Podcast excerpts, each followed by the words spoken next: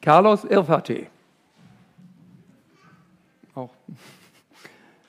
Meloia Mystica. Mit dieser griechischen äh, herzlichen Begrüßung möchte ich euch einstimmen. Wir sind wieder zurück im ersten Korintherbrief. Ihr habt euch schon drauf gefreut, oder? Die ganze Zeit in den Ferien. Und äh, ja, ihr könnt schon mal aufschlagen, Kapitel 4. Aber ich will euch auch gleich erzählen, worum es geht. Nämlich, geht im Kapitel 4 in den ersten fünf Versen, die wir uns heute angucken, um Geheimnisse. Es gibt viele Geheimnisse.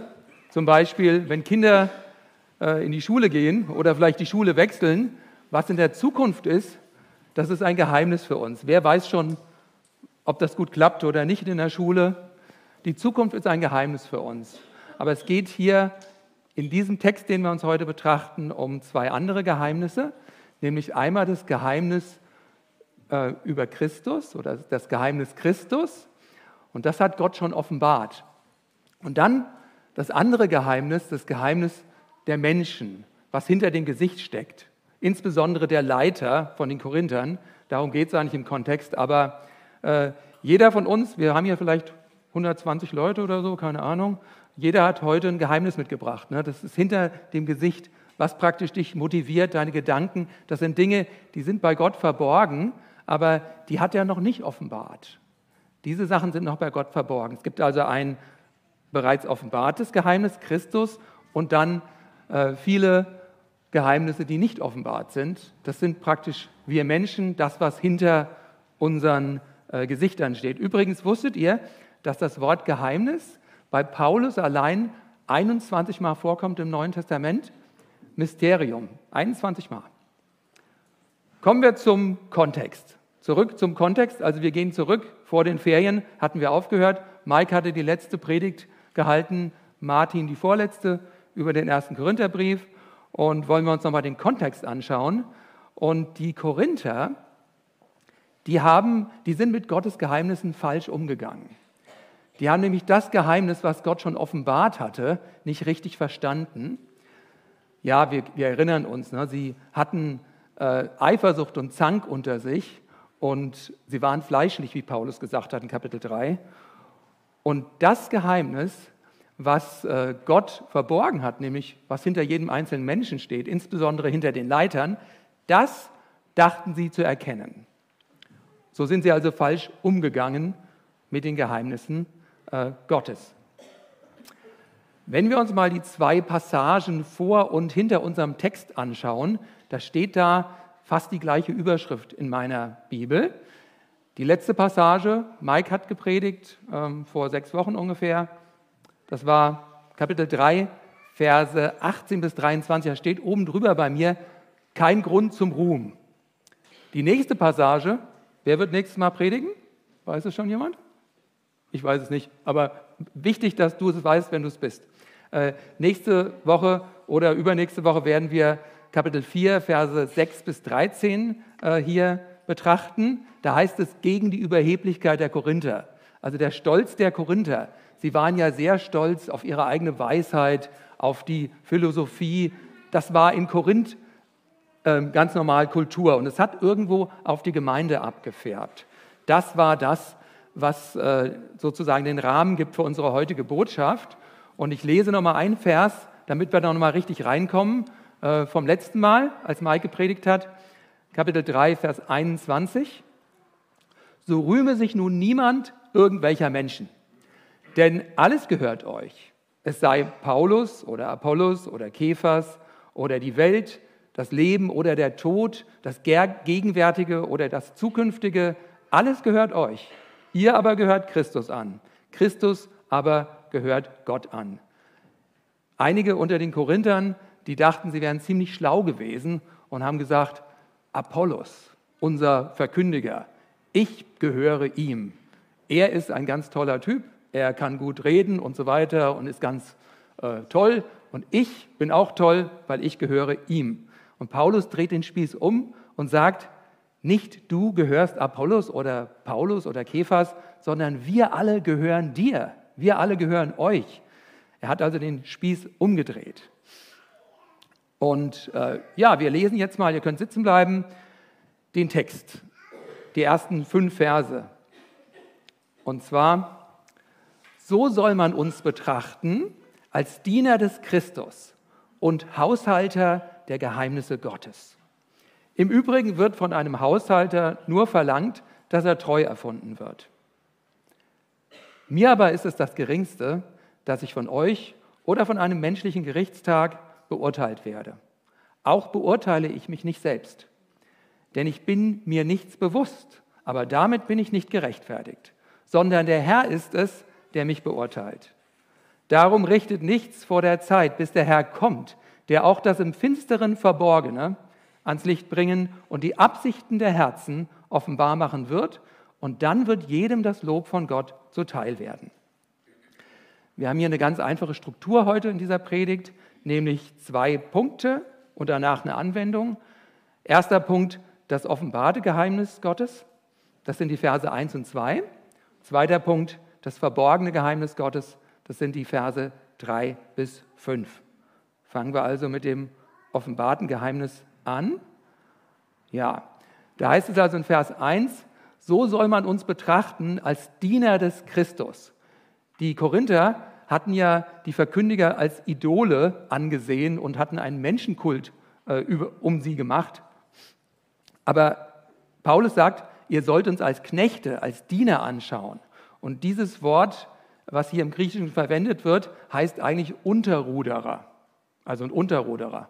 Damals gab es ja die Galeeren und in den Galeeren, da gab es verschiedene Decks, da waren die Sklaven oder die Söldner drin und die haben für die Römer gekämpft und die mussten rudern. Und die, die im untersten Deck waren, das waren die, die am ersten das Wasser gesehen haben. Ne? Das war also, so hat sich ähm, Paulus also den Korinthern vorgestellt, als Diener, Knecht, als Unterling. Wir gehören euch. Ja?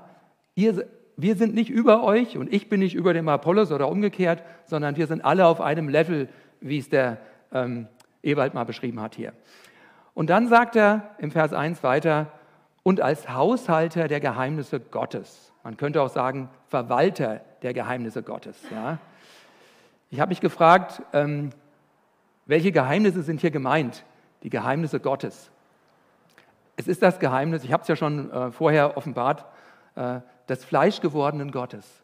Gott ist Fleisch geworden und hat das Unmögliche möglich gemacht. Den Tod, der den Fleisch an, anhaftet, hat er überwunden. Schlagen wir mal auf Kolosser 1, 25, 26. Da wird nämlich über dieses Geheimnis und die Haushalterschaft, die Verwalterschaft gesprochen von dem Paulus. Er spricht da über die Gemeinde, Kolosser 1, 25, 26. Da heißt es, ähm, deren Diener, also der Gemeinde, deren Diener ich geworden bin, gemäß der, gemäß der Haushalterschaft, die mir von Gott für euch gegeben ist, dass ich das Wort Gottes voll ausrichten soll, nämlich das Geheimnis, das verborgen war, seitdem es Weltzeiten und Geschlechter gibt, das jetzt aber seinen Heiligen offenbar gemacht worden ist. Ihnen wollte Gott bekannt machen, was der Reichtum der Herrlichkeit dieses Geheimnisses unter den Heiden ist, nämlich was ist der Reichtum der Herrlichkeit des Geheimnisses unter den Heiden? Christus in euch, die Hoffnung der Herrlichkeit. Dieses Geheimnis haben wir sozusagen hinter unserem Gesicht. Ja? Wir tragen das mit uns, wir haben es in uns. Gott hat uns das Geheimnis gegeben.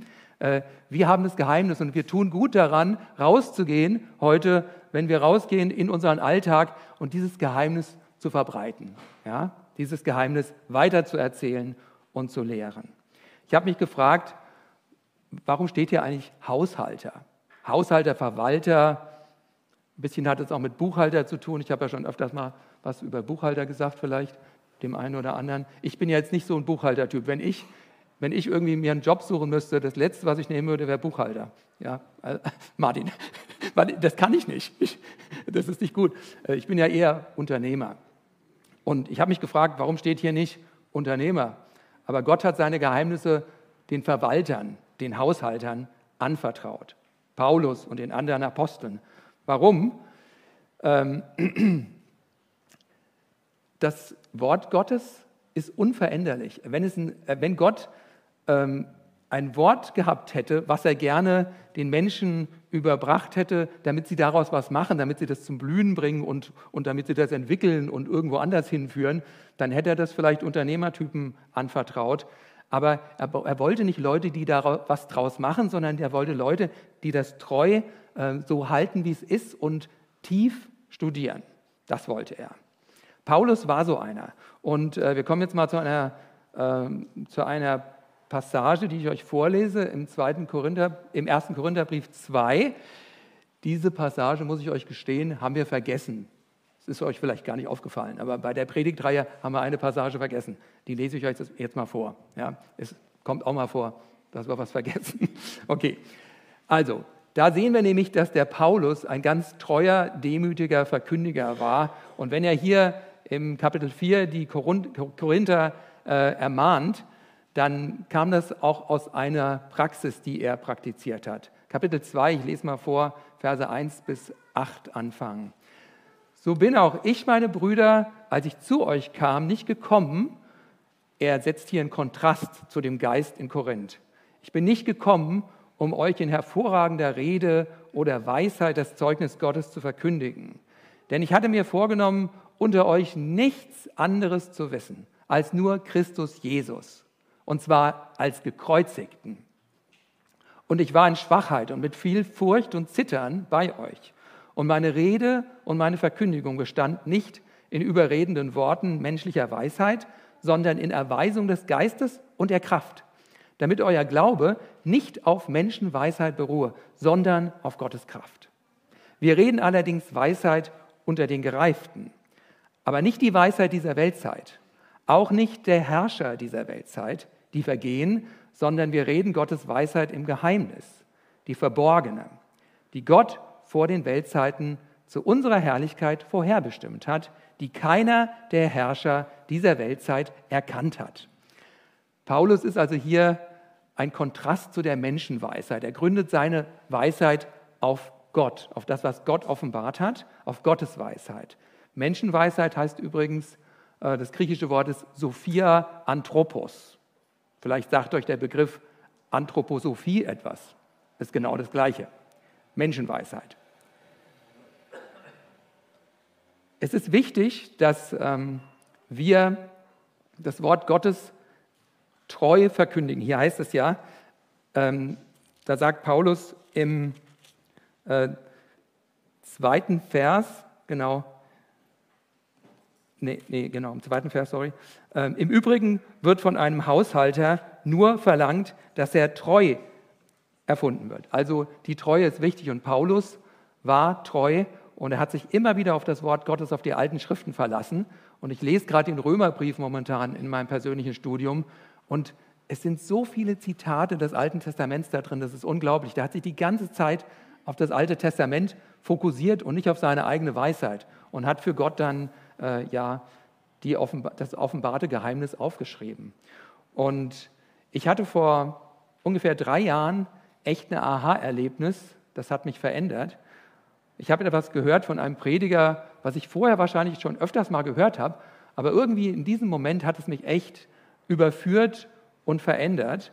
Und der hatte einfach nur so einen Satz gesagt, ähm, in so einem Hörbuch war das, die Kraft bei der Predigt kommt aus dem Wort Gottes. Ja? Und so Unternehmertypen, äh, die neigen dazu, immer Abkürzungen zu wählen und nicht unbedingt sehr treu im Detail zu sein. Die neigen dazu, sich einen Text mal kurz anzugucken, das ähm, Wesentliche zu erfassen und dann mit ihrer Kreativität und Inspiration was ganz Besonderes draus zu machen. Und dann würden vielleicht die Korinther applaudieren und sagen, das ist es. Ja? Aber die Kraft liegt im Wort Gottes und der Prediger, der Verwalter, der Haushalter von dem Wort Gottes, der soll das, was im Wort Gottes ist, verstehen und gründlich studieren. Da muss man gründlich im Detail sein, wie ein Buchhalter. Das ist echt wichtig. Gut, das war unser erster Punkt. Kommen wir zum zweiten Punkt, das verborgene Geheimnis. Schauen wir uns mal den Vers 3 an. Mir aber ist es das Geringste, dass ich von euch oder von einem menschlichen Gerichtstag beurteilt wäre, werde. Auch beurteile ich mich nicht selbst. Hier werden drei beurteilende Instanzen aufgezählt. Welche sind das? Erstens, es waren die Korinther, die beurteilt haben. Ne? Zweitens, ein Gerichtstag. Paulus stellt sich vor, und selbst wenn ich vor einem menschlichen Gericht stehen würde, wäre das für mich auch das Geringste.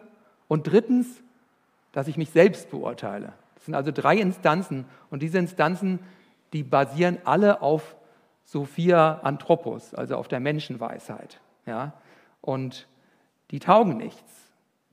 Paulus ähm, könnte man hier vielleicht Überheblichkeit vorwerfen, weil er sagt, das interessiert mich nicht, was ihr über mich denkt. Das interessiert mich gar nicht. Könnte man eigentlich sagen, sehr arrogant oder was? Aber das ist nicht so. Das sehen wir im nächsten Vers, nämlich im Vers 4. Äh, denn ich bin mir nichts bewusst, aber damit bin ich nicht gerechtfertigt. Was bedeutet das? Ich bin mir nichts bewusst. Ich habe das am Anfang nicht so richtig verstanden, was damit gemeint ist.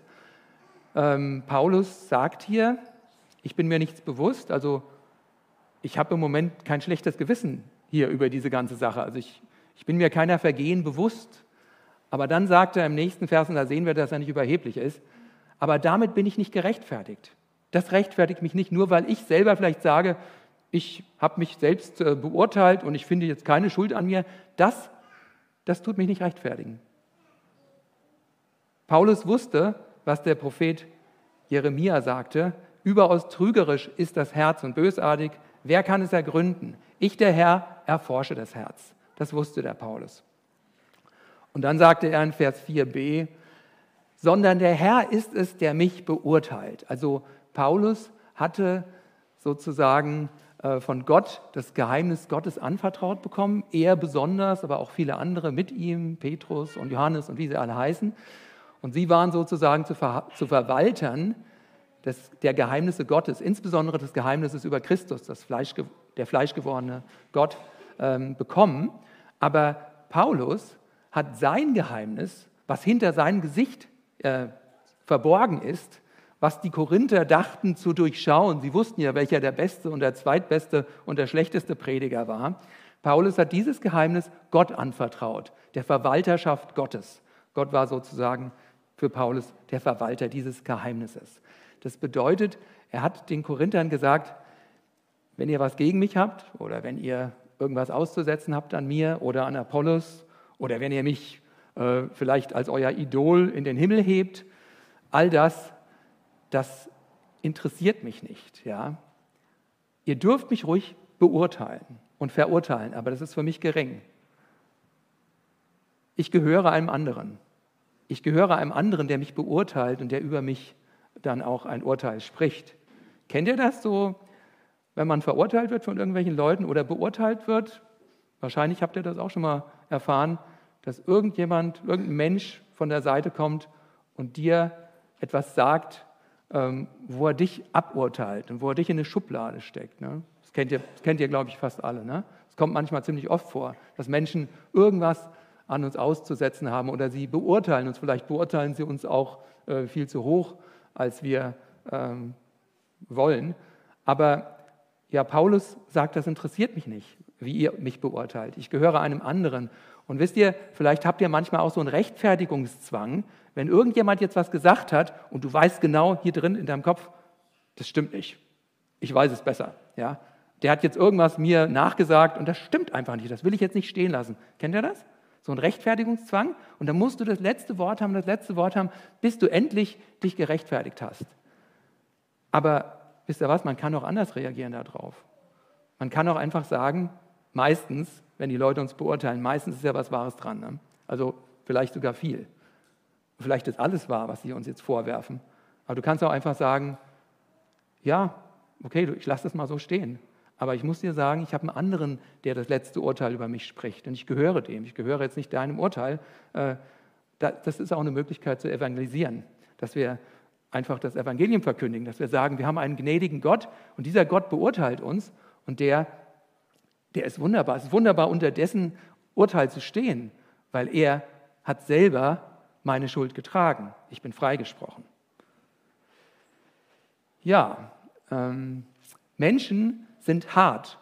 Und die Korinther waren hart. Sie haben nicht nur Menschenkult betrieben, sondern sie haben echt in ihrer Gemeinde, wie ich schon gesagt habe, Eifersucht und Streit gehabt. Sie waren hart, sie haben geurteilt und bestimmt hatten sie auch eine ganze Menge auszusetzen an Paulus äh, und an Apollos. Nicht nur, dass sie die in den Himmel gehoben haben, sie haben bestimmt auch gesagt, und der da, der ist deswegen schlecht und so weiter. Und das Urteil von Menschen ist ganz schön hart.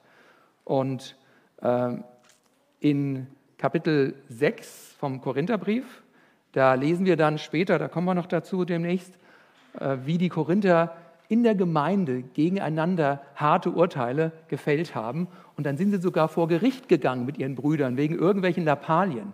Und Paulus hat gesagt, wie könnt ihr denn nur vor das Gericht der Ungläubigen gehen? Ja? Lasst euch doch lieber Unrecht tun und beruft euch auf euren gnädigen Gott sozusagen. Kommen wir zum Vers 5, das ist so ein bisschen äh, der Kern der Botschaft. Da heißt es ja darum, also das, was wir bis jetzt gehört haben, darum. Was sollen wir daraus schließen? Darum richtet nichts vor der Zeit, bis der Herr kommt, der auch das im Finsteren Verborgene, das ist das zweite Geheimnis sozusagen, ne? der auch das im Finsteren Verborgene ans Licht bringen und die Absichten der Herzen, also das, was hinter den Herzen, hinter dem Gesicht steht, ähm, offenbar machen wird. Und dann wird jedem das Lob von Gott zuteil werden. Wir haben hier einen sprachlichen Kontext, der erinnert uns an eine Gerichtsverhandlung. Ne? Da geht es um Beurteilen. Das Wort Beurteilen kommt hier in den drei Versen, Verse drei bis fünf immer wieder vor. Dann kommt das Wort rechtfertigen. Erst wird beurteilt, das griechische Wort heißt auch verhören, wie vor Gericht. Also man wird also verhört, die Sache wird analysiert, ist er ähm, richtig oder falsch. Dann kommt die, vielleicht die Rechtfertigung und dann im Vers 5 wird es dann hart, dann wird das Gericht erteilt. Die Korinther haben Gericht erteilt. Gott hat im Vers, 4, im Vers 3 noch beurteilt, aber hier sprechen sie nun Gericht und Paulus sagt, richtet nichts, richtet nichts vor der Zeit. Vor welcher Zeit? Was ist damit gemeint? Wenn Gott das Verborgene ans Licht bringen wird und die Absichten des Herzens offenbar machen wird. Das ist die Zeit, ja, wenn Jesus das zweite Mal wiederkommen wird. Als er das erste Mal gekommen ist, hat er das erste Geheimnis offenbart.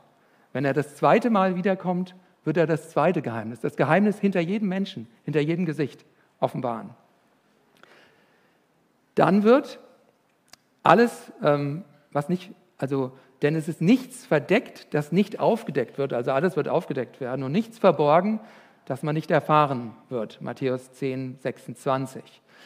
Und dieses, ja, dieses Erscheinen von dem Herrn, wo er zu allen erscheinen wird, das wird in der Bibel ganz stark mit einem Element beschrieben. Das kennen wir aus Chemie. Was für ein Element? Was meint ihr? Hm? Feuer.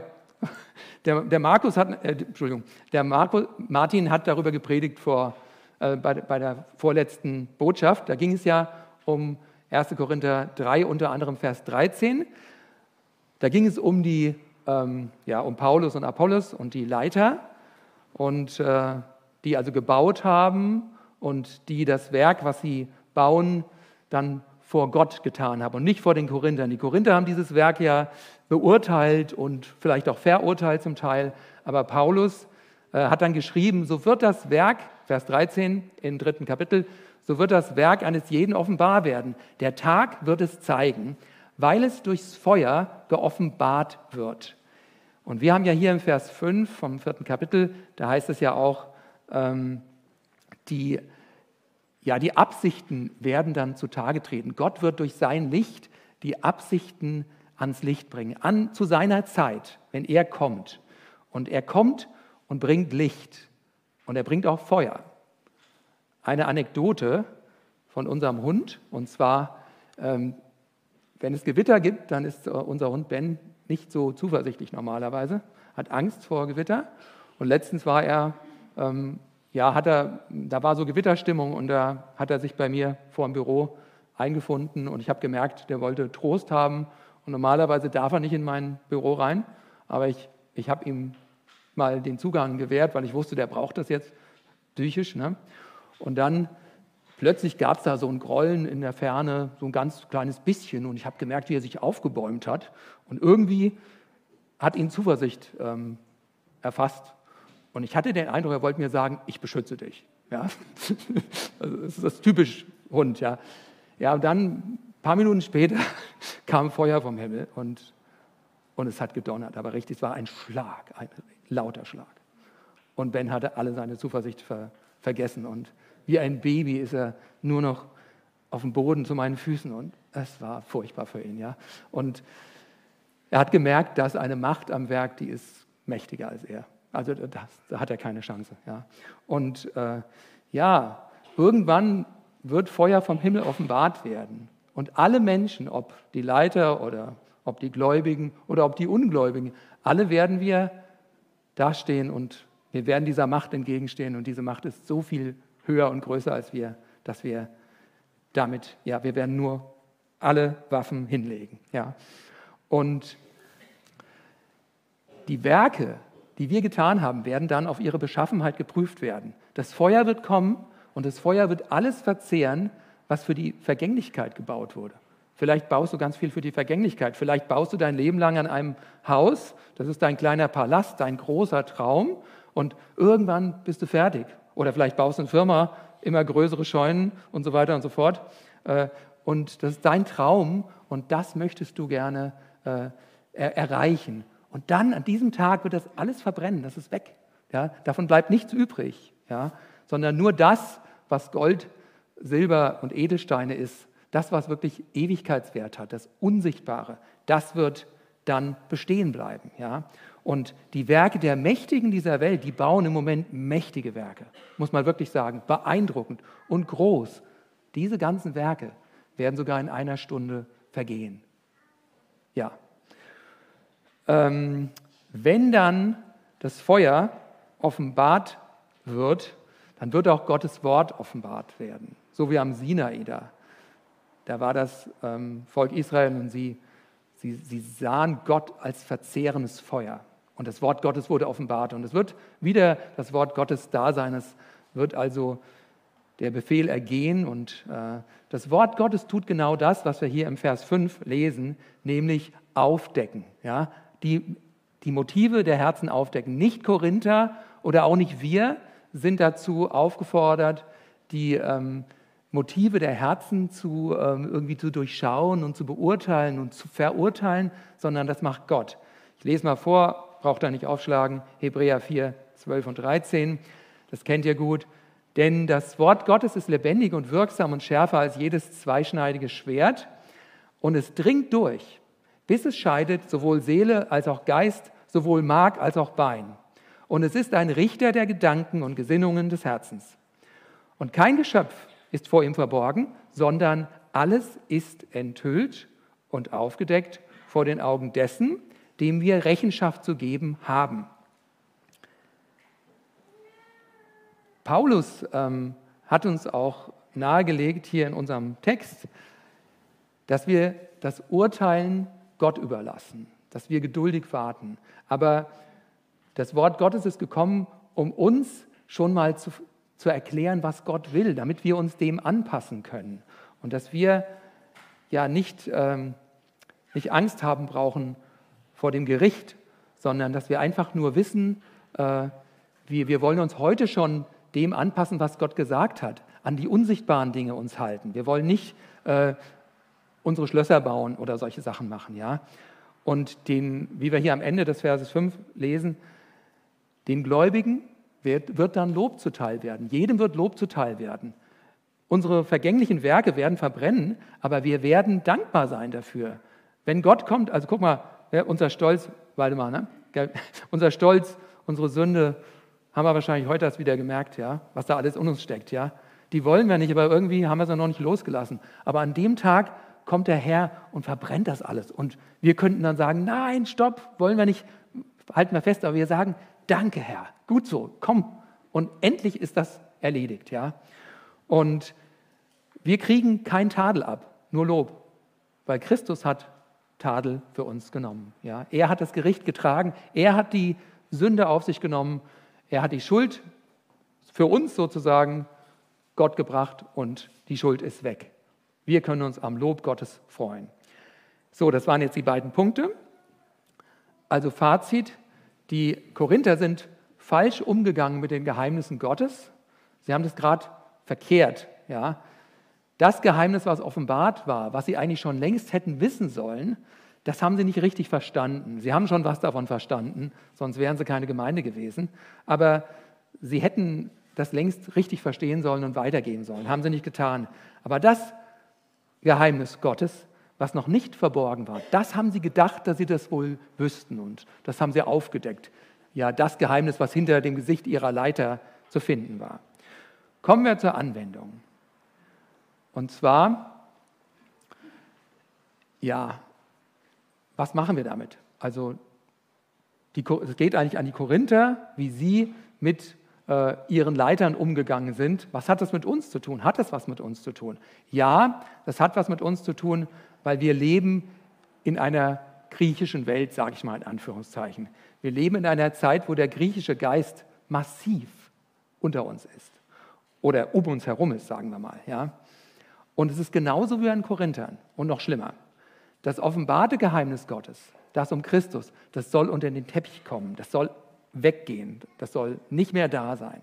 Aber das verborgene Geheimnis, was hinter unserem Gesicht steht und wer wir sind und was unsere Motive und Absichten sind, das wird immer mehr offenbart, weil der Mensch denkt und sich anmaßt, er hat alles dazu, das zu offenbaren. Ich gebe euch jetzt mal zwei Beispiele dazu. Also erstens ein Beispiel, dass das offenbarte Geheimnis heute verborgen werden soll. Die ehemalige finnische Innenministerin Rasanen stand 2022 wegen Hassreden und Verbrechen gegen die Menschlichkeit vor Gericht. Ihr Vergehen? Sie hatte unter Berufung auf die Bibel die lutherische Kirche, der sie angehört, wegen der Unterstützung einer homosexuellen Veranstaltung kritisiert. Das war ihr Vergehen. Sie musste sich vor Gericht ähm, äußern, warum sie Römer 1 zitiert hat und das als ihre Meinung frei bekundet hat.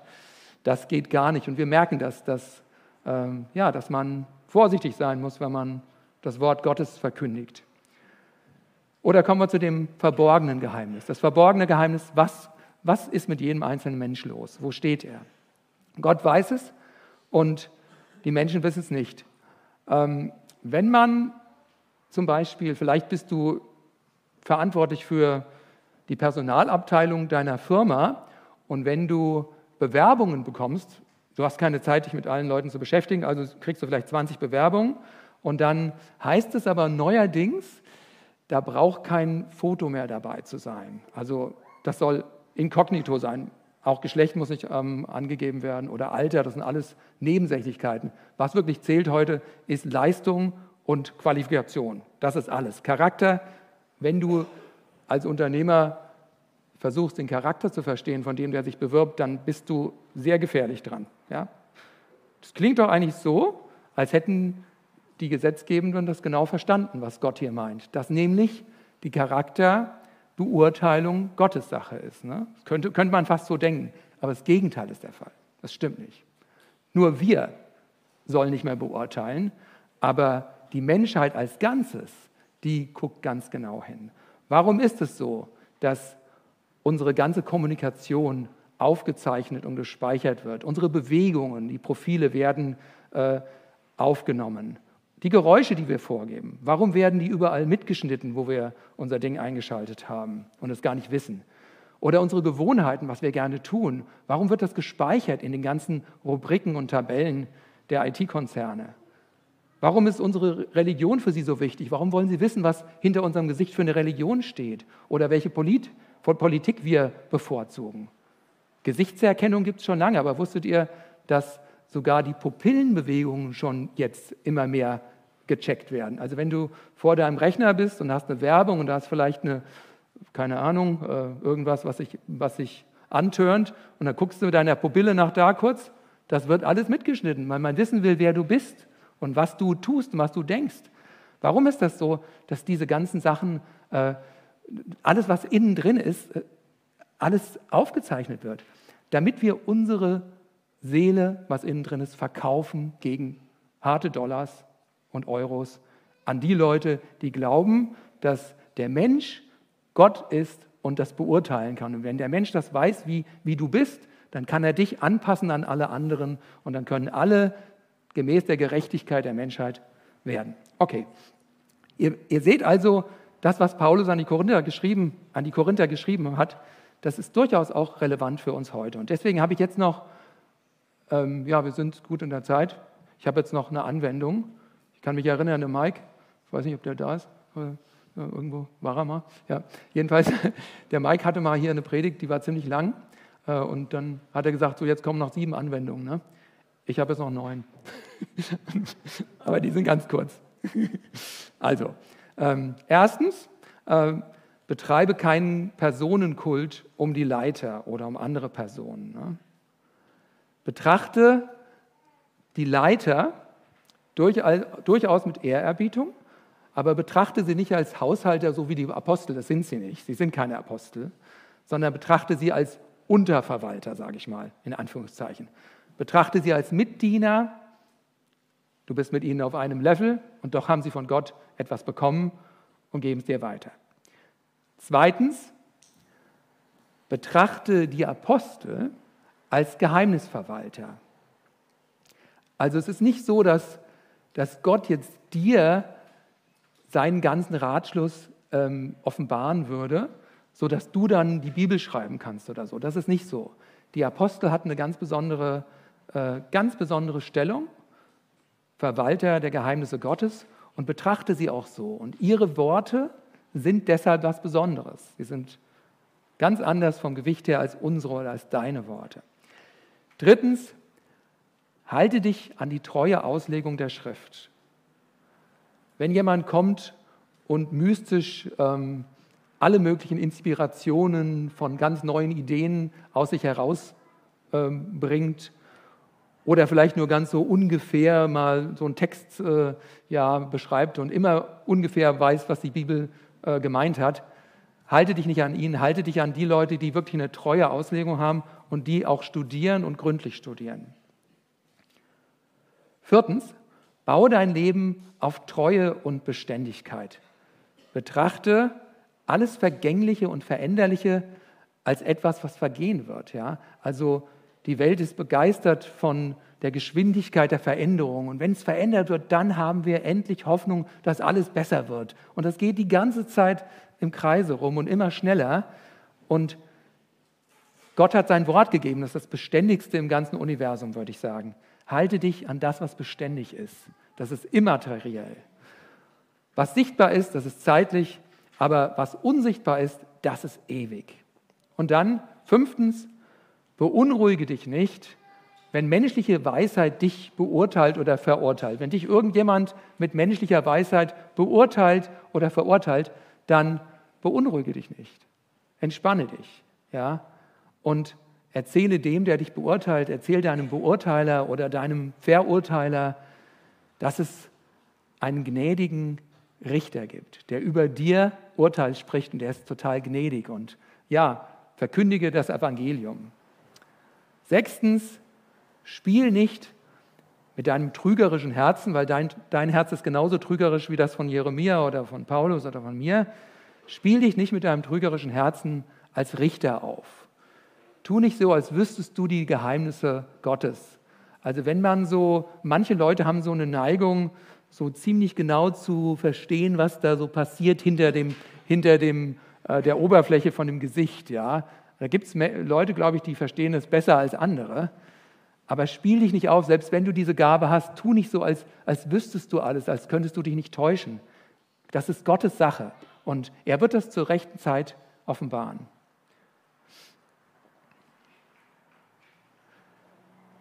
Siebtens, rechne mit der Wiederkunft Christi und rechne damit, dass er mit verzehrendem Feuer wiederkommt. Das steht in der Bibel an sehr vielen Stellen. Immer wieder wirst du es lesen. Er kommt mit Feuer. Er kommt verzehrend. Das, was du hier tust, was dir wichtig ist, das ist gar nicht so wichtig. Ja? Lass, das, lass das Große groß sein und das Kleine klein sein, wie es der Liederdichter geschrieben hat. Und freue dich darauf. Freue dich auf den Tag, wenn er kommt mit seinem Feuer, mit seinem Licht, um aufzudecken. Freue dich und eile diesem Licht entgegen. Denn er kommt dir Gutes zu tun. Er kommt dich endlich zu befreien von diesem Schlamm und Morast, der bei dir ist. Achtens, Beuge dich schon heute vor seinem Urteil. Er kommt und wir wissen, das wird alles gemäß seines Wortes sein was übrig bleibt und alles Vergängliche wird vergehen, aber beuge dich schon heute und sage schon heute, so wie er es geschrieben hat, so möchte ich gerne leben und bitte ihn, dass er dir wegnimmt, diese Dinge, wo du noch nach fleischlichen und äh, vergänglichen Dingen trachtest. Neuntens, werde auch ein Verkündiger, vielleicht ein Unter-Unterverwalter oder sowas. Ja. Werde ein treuer Verkündiger von Gottes unverfälschtem Wort. Ja. Du kannst deiner Umgebung irgendwie den Hinweis geben, es kommt Verwüstung. Also wir müssen das deutlich sagen, weil das haben wir vielleicht jahrzehntelang versucht immer geheim zu halten, weil das, das hat in die Spaßgesellschaft nicht so gut gepasst, aber es ist biblisch. Ja. Es kommt Verwüstung, aber es gibt Sicherheit. Und das ist Errettung, ja, dass wir den Leuten verkündigen, es kommt Verwüstung, aber es gibt Sicherheit. Ich schließe mit ähm, ja, ein paar Versen aus 2. Petrus 3, 10 bis 11. Und zwar, Petrus schreibt besonders viel vom kommenden Gericht und von dem Tag, der sich mit Feuer offenbart, an verschiedenen Stellen in seinen Briefen. Und da heißt es, es wird aber der Tag oder steht mal auf, ich bete danach noch. Ja, steht ruhig mal auf. Ja, wir lesen jetzt nochmal äh, Gottes Wort, hören nochmal auf diese Verse, die es in sich haben. Also, es wird aber der Tag des Herrn kommen, wie ein Dieb in der Nacht. Dann werden die Himmel mit Krachen vergehen, die Elemente aber vor Hitze sich auflösen und die Erde und die Werke darauf verbrennen. Da nun dies alles aufgelöst wird, wie sehr solltet ihr euch auszeichnen durch heiligen Wandel und Gottesfurcht, indem ihr das Kommen des Tages Gottes erwartet und ihm entgegeneilt, an welchem die Himmel sich in Glut auflösen und die Erde, ah, ja, vergeht, sorry, und die Erde vor Hitze zerschmelzen werden, die Elemente, sorry. Okay, wir beten noch zusammen.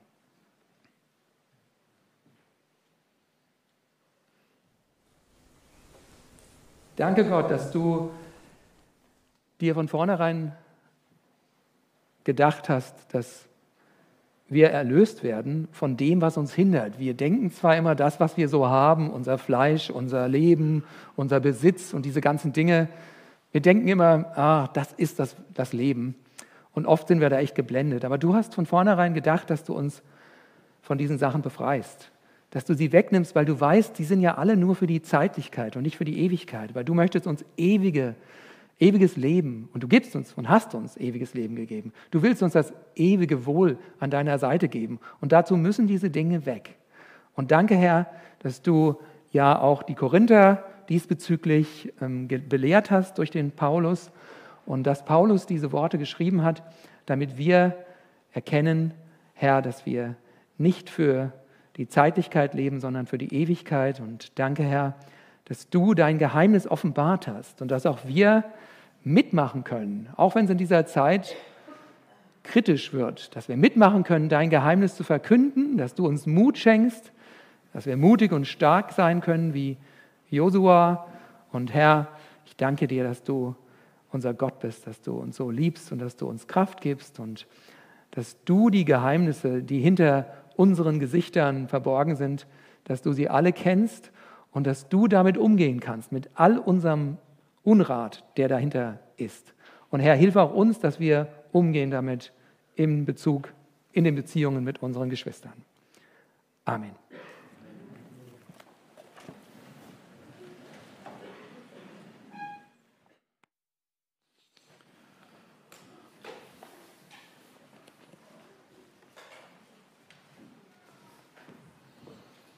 Ja, danke schön, Stefan, für die Auslegung und für deine Worte. Ich denke, es gibt noch